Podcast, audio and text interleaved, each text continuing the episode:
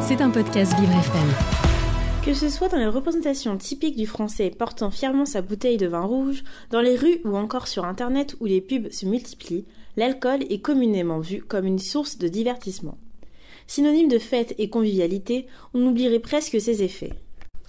L'alcool est à l'origine de 30% des accidents mortels sur les routes. À cela s'ajoutent les risques pour le foie, la perte de qualité du sommeil, mais aussi les répercussions sur la condition physique en général.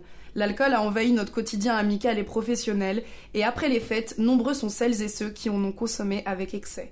Pour sensibiliser aux conséquences de l'alcool, le Royaume-Uni organise de grandes campagnes pour le Dry January, le mois de sans boire. Si au Royaume-Uni le Dry January est encouragé par l'État, en France l'Agence de santé publique ne mène aucune campagne, mais de plus en plus d'internautes français choisissent de participer de façon autonome à l'événement.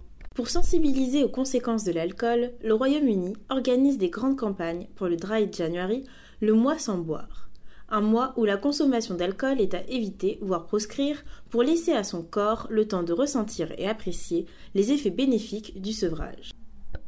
L'alcool est un refuge et une addiction chez un public de plus en plus jeune. Selon une étude de France Santé Publique, la consommation hebdomadaire d'alcool chez les 18-30 ans s'élève à 32,5% pour la France métropolitaine les addictologues et autres spécialistes de la santé se questionnent sur le silence de l'État sur cette mesure qui, dans la même veine que le mois sans tabac, promeut une meilleure santé.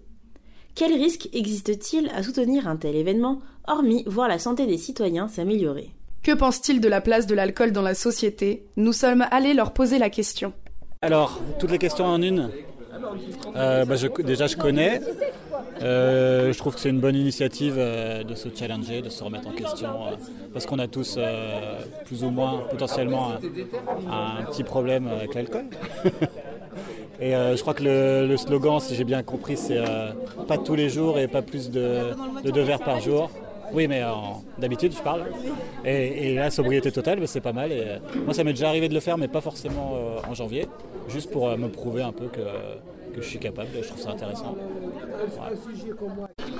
Donc on n'en parle pas trop, c'est pas un souci. Et après c'est une bonne idée pour ceux qui le font. Voilà. Moi j'ai pas prévu de le faire, mais voilà. Tu trouves pas qu'il y a trop de publicité par rapport à l'alcool Non, il y en a de moins en moins. Il y en a de moins en moins Ouais, je trouve. Voilà. Euh, le dry January, non, je m'en fous. Et par contre, est-ce que l'alcool a une place trop importante? Oui, je pense, oui. Pourquoi vous pensez que ça bah, Parce que j'ai l'impression que les gens ne sont pas capables de faire la fête sans boire. Voilà, et ça je trouve que c'est gênant. Alors, vous pensez que ça vient d'où ça? Difficile à dire. La publicité peut-être ou euh, ouais. Les clichés, les stéréotypes Je pense que c'est des clichés, la, ouais, la pub, les clichés possibles, mais où ça, je pense que ça vient tout simplement de la jeunesse, euh, enfin des restes de jeunesse en fait. Mais c'est pas les vieux qui sont plus alcooliques.